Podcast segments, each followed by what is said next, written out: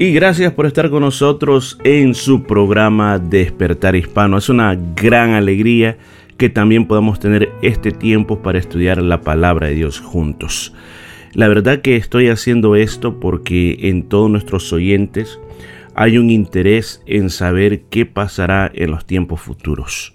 Usted no está hablando ahora con un clarividente aquí, una persona que tiene cierto don como Nostradamus. No, no, no. Aquí está hablando con una persona que eh, usted está escuchando, una persona que simplemente toma lo que Dios dijo en la palabra de Dios. Todas estas personas que he mencionado muchas veces eh, simplemente dijeron ciertas ideas que decía uno de ellos que le era revelado, eh, decía a través de dentro de una olla, él miraba lo que el futuro le, le estaba diciendo, lo que podía por, podría pasar. Pero, ¿qué mejor que tener la palabra de Dios? ¿Qué mejor entender cuál es el plan de Dios? Dijo el famoso Albert Einstein que Dios no juega a los dados. ¿Qué quiso decir Albert Einstein con eso? De que Dios no es una persona que tira los dados para ver qué sale qué le cae, o sea, como dice, qué suerte le sucede. No, Dios, hermanos, en la palabra de Dios, estimado oyente, ha programado los tiempos de una manera de que hay un plan, hay un plan, hay un propósito. Nada sucede porque a Dios se le escaparon de las manos las cosas. Nada sucede por un accidente. Todo está dentro de un plan, dentro de un propósito de Dios. Por esa razón, hemos tomado en el libro de Daniel su capítulo 2, donde encontramos el plan de Dios para los tiempos futuros. Ahora, este, este estudio bíblico lo hemos dividido en partes. La primera parte estamos estableciendo el trasfondo, cómo se dio esto, cómo llegó a suceder esto. Y yo le invito a que pueda visitar nuestras aplicaciones, o sea, para escuchar los podcasts de este programa de la semana pasada y a usted se entere de qué fue lo que hablamos. Pero básicamente hablamos de los primeros 10, 11 versículos del capítulo 2, donde hablamos del sueño que tuvo Nauconosor, cómo llamó a los caldeos, o sea, sus caldeos era la religión que él tenía, los magos, los adivinos, los agoreros, los hechiceros, para que le le dijeran cuál era el significado de ese gran sueño que él había tenido. Pero como los conocía, de que eran unos falsos, que eran unos mentirosos, les digo, no les digo el sueño. Ustedes me tienen que decir el sueño y la interpretación. Entonces ahí nos hemos quedado, vamos a seguir, hacia, vamos a seguir con, con el versículo número 12. Eh, para continuar, si usted tiene una Biblia, usted me puede acompañar. Eh, en el versículo 12 eh, estaban tan preocupados los, los eh, caldeos, estos religiosos, de que no hallaban qué contestarle al rey. El rey había dado una, una orden, una orden de que no solamente los mataran a ellos, sino que mataran a todos los sabios de Babilonia.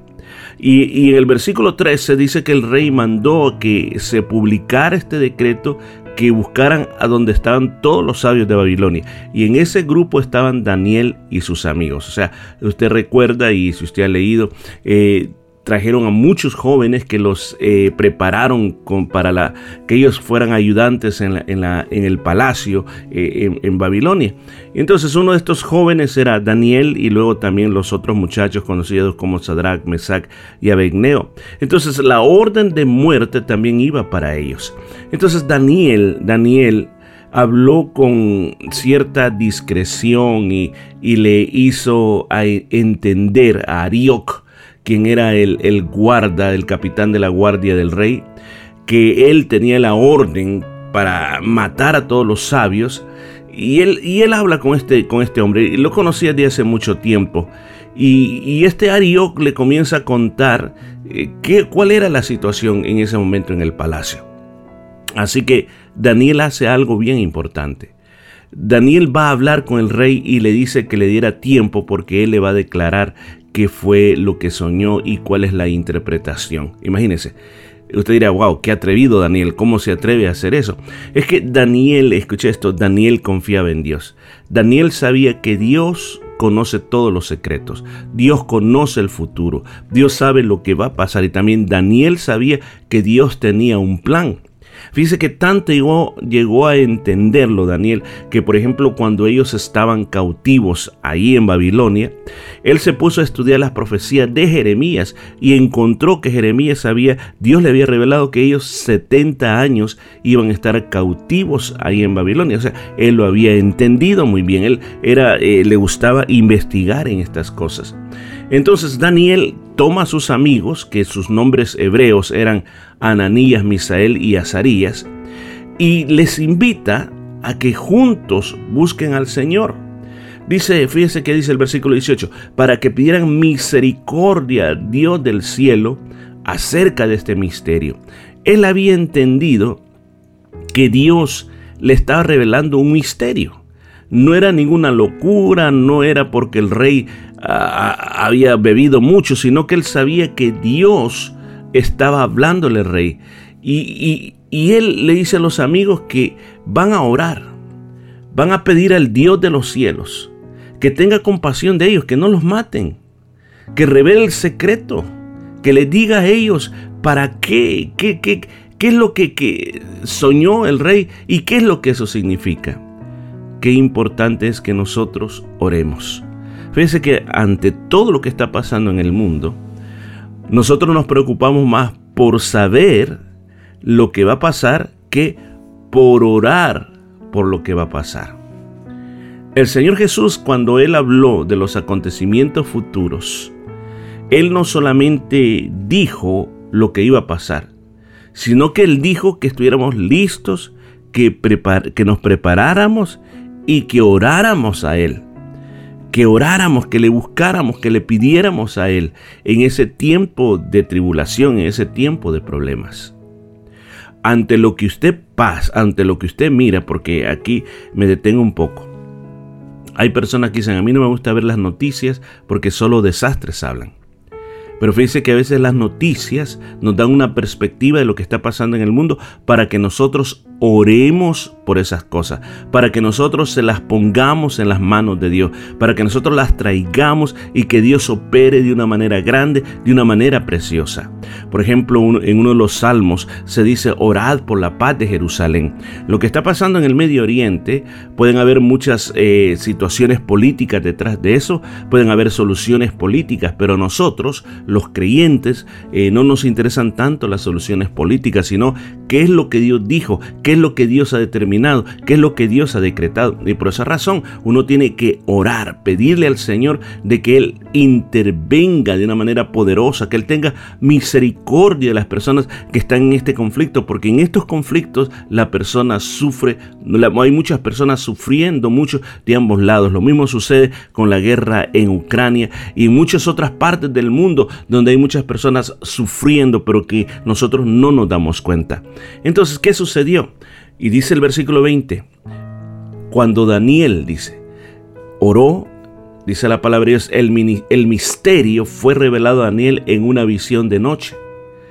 Entonces Daniel bendijo al Dios de los cielos. Imagínense, la oración en unidad produjo un resultado. Bien dice la palabra de Dios en el libro de Mateo capítulo 18, versículo 19, que si dos personas se pusieran de acuerdo en esta tierra acerca de cualquier cosa, les sería hecha, les sería contestada, los cielos se abrirían en favor de esas personas. Entonces aquí vemos el resultado de la oración. Dios le habló a Daniel, Dios le reveló el sueño y Dios le dio la explicación. Pero Daniel no solamente se quedó ahí, sino que inmediatamente él comenzó a alabar al Señor.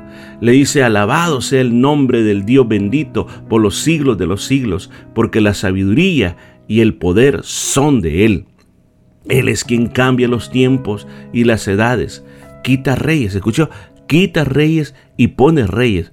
Da sabiduría a los sabios y conocimiento a los entendidos.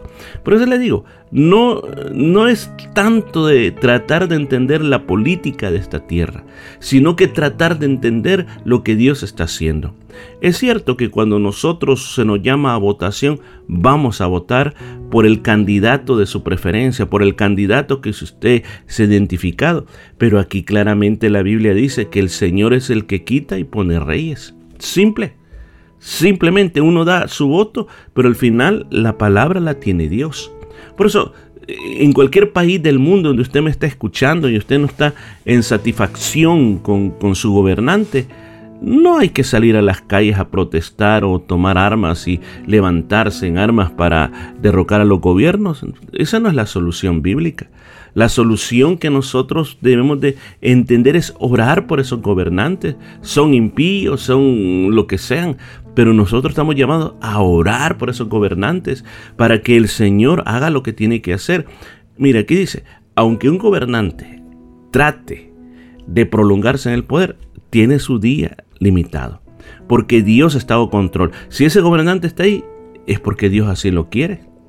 Si ese gobernante es quitado, porque Dios así lo permitió.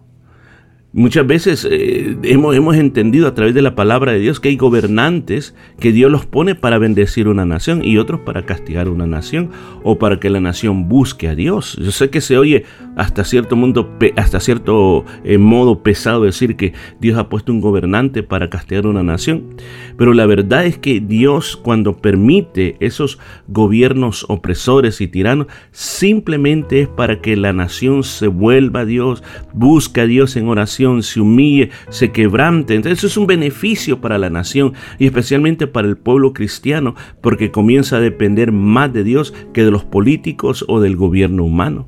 Por eso es que dice de que el Señor es el que tiene bajo su poder todo eso. Además dice en, esta, en este agradecimiento que Daniel está haciendo, que el Señor es el que revela lo profundo y lo, lo escondido. Conoce lo que está en las tinieblas y la luz mora en él. Y cuando él sigue en este acto de agradecimiento, le dice a ti, Dios de mis padres, te doy gracias, te alabo, porque me has dado sabiduría y poder y ahora me ha revelado lo que te habíamos pedido, pues nos ha dado a conocer el asunto del rey. O sea, hubo un agradecimiento. O sea, claramente, claramente, se nos dice que si Dios nos quiere revelar el futuro, Él lo revelaría. No tenemos necesidad de andar buscando los adivinos, no tenemos necesidad de andar buscando quien nos tiren las cartas, el tarot. No tenemos necesidad de andar detrás de los símbolos o los signos del zodiaco. Es triste cómo la gente busca el poder del ocultismo para saber acerca del futuro. Si eso no fuera, estas industrias, porque son industrias comerciales, que están bien activas en nuestros tiempos. Eh, por ejemplo, los famosos eh, signos del zodiaco. Es algo que está muy activo, que hasta en muchos de miles de periódicos del mundo siempre siguen, siempre siguen con eso mostrando qué es lo que te va a pasar.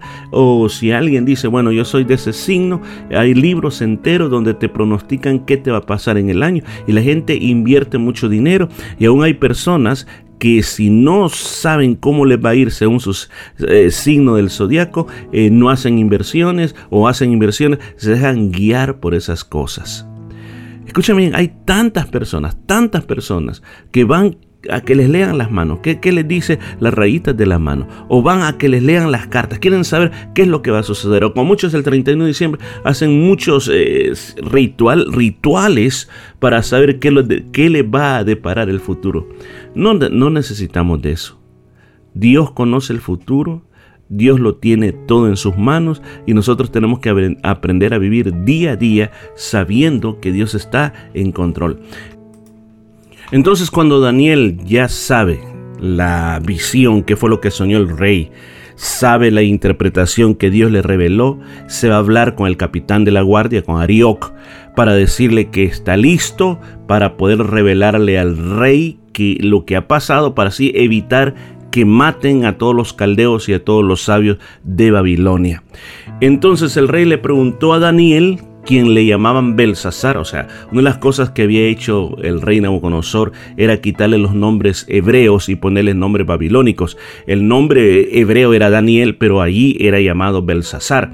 Y la pregunta el rey le dice, ¿eres tú capaz de darme a conocer el sueño que he visto y su interpretación? Y Daniel le responde al rey, le dijo, en cuanto al misterio que el rey quiere saber, no hay sabio, encantador, mago, sacerdote, adivino que puedan declararlo al rey. Desde ya le estoy diciendo que todos estos que están aquí, todos los que estamos aquí, no somos capaces de hacer lo que usted está diciendo. Pero, escuche, pero hay un Dios en el cielo más grande que los dioses que usted tiene aquí en Babilonia, que revela los misterios y él ha dado a conocer al rey Nabucodonosor. Escucha lo que dice, estoy leyendo el versículo 28, lo que va a suceder al fin de los días. Está hablando en el último tiempo. El fin de los días significa el último tiempo. Por eso es que estoy hablando y por eso es que me he tomado tiempo en poner esta base. El fin de los días. Sus sueños y las visiones que usted ha tenido en su cama eran acerca de esto. Escuche, eran acerca de esto. Dice, a usted, oh rey, cuando usted estaba en su cama, el Señor le, le, comenzó a poner pensamientos sobre lo que ha de suceder en el futuro y el que revela los misterios le ha dado a conocer lo que va a suceder. En cuanto a mí, le dice, Dios me reveló este misterio. No porque yo tenga más sabiduría que cualquier otra persona, sino con el fin de dar a conocer al rey la interpretación y para que usted entienda los pensamientos de su corazón, lo que está pasando dentro de eso. Mire, Dios habla por sueños, es una realidad, no lo voy a negar. Pero no todos los sueños que nosotros tenemos provienen de parte de Dios. Los sueños pueden ser producto de la ansiedad que muchas veces tenemos, pueden ser producto también de lo que hemos comido, pero también los sueños, escuchen, los sueños pueden venir de parte de Dios para hablar a nuestro corazón. Por ejemplo, eh, nosotros aprendemos de José, José, eh, el que fue segundo del faraón allá en Egipto, de que Dios le reveló muchos sueños acerca del futuro, de lo que iba a pasar con él. También en el libro de Job también se habla que Dios habla al hombre de muchas maneras. Le habla hasta por las enfermedades, pero también le habla por sueños.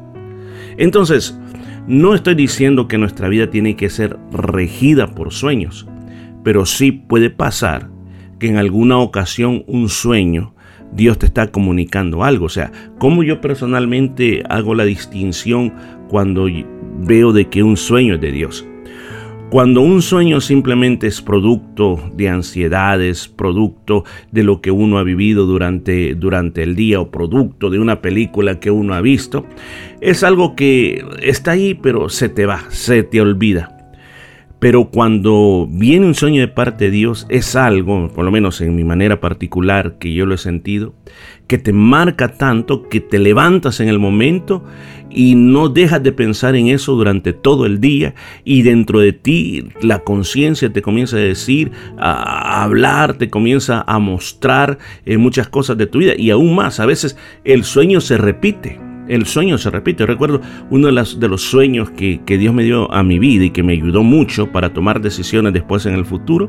Fue un sueño que no lo voy a contar, pero yo estaba soñando eso de repente pasó algo y me desperté. El sueño era tan hermoso y, tan específico que venía en el mismo sueño, me decían, me, dijeron en el mismo sueño, y hay un mensaje para ti, y me desperté. Cuando me desperté, comencé a orar y a pedirle a Dios que por favor me revelara qué es lo que Él me quería decir. Y me volví a dormir y de una manera tremenda el sueño continuó ahí donde me había quedado y vino el mensaje y después, con, en el, un año después, en ese momento no lo entendí, pero, pero lo anoté. Lo anoté porque una de las instrucciones del sueño fue que se me dijo en el sueño, hay muchas personas que se les habla y se les olvida lo que les, se les habló. Así que anota lo que se te dijo. Y me acuerdo que lo anoté con fecha y todo.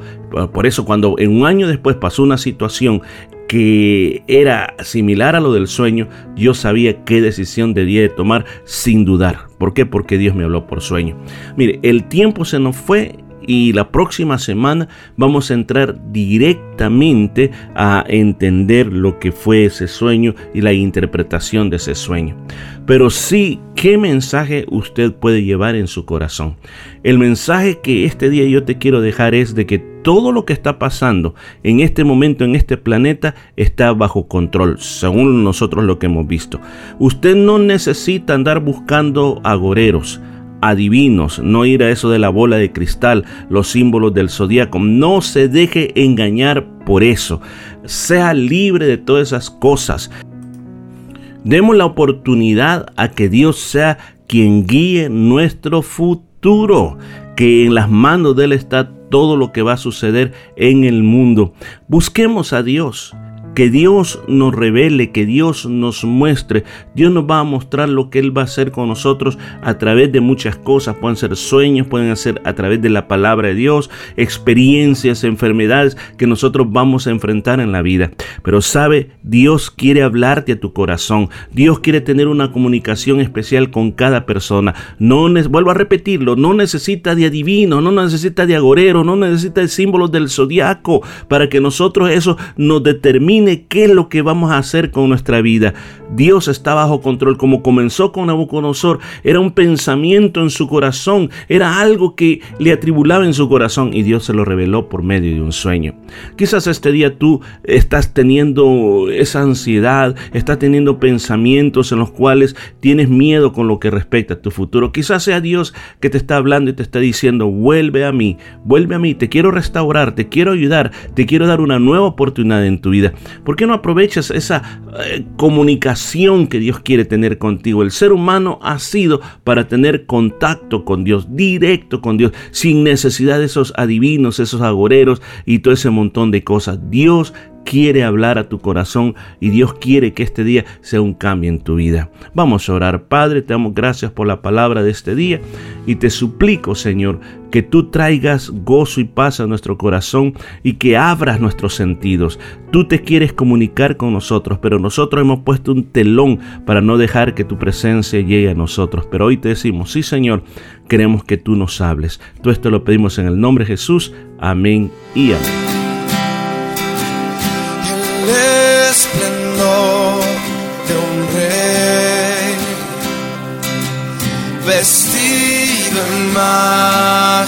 La tierra alegre está, la tierra alegre está. Cubierto está de luz, venció la oscuridad tiembla su voz, tiembla su voz.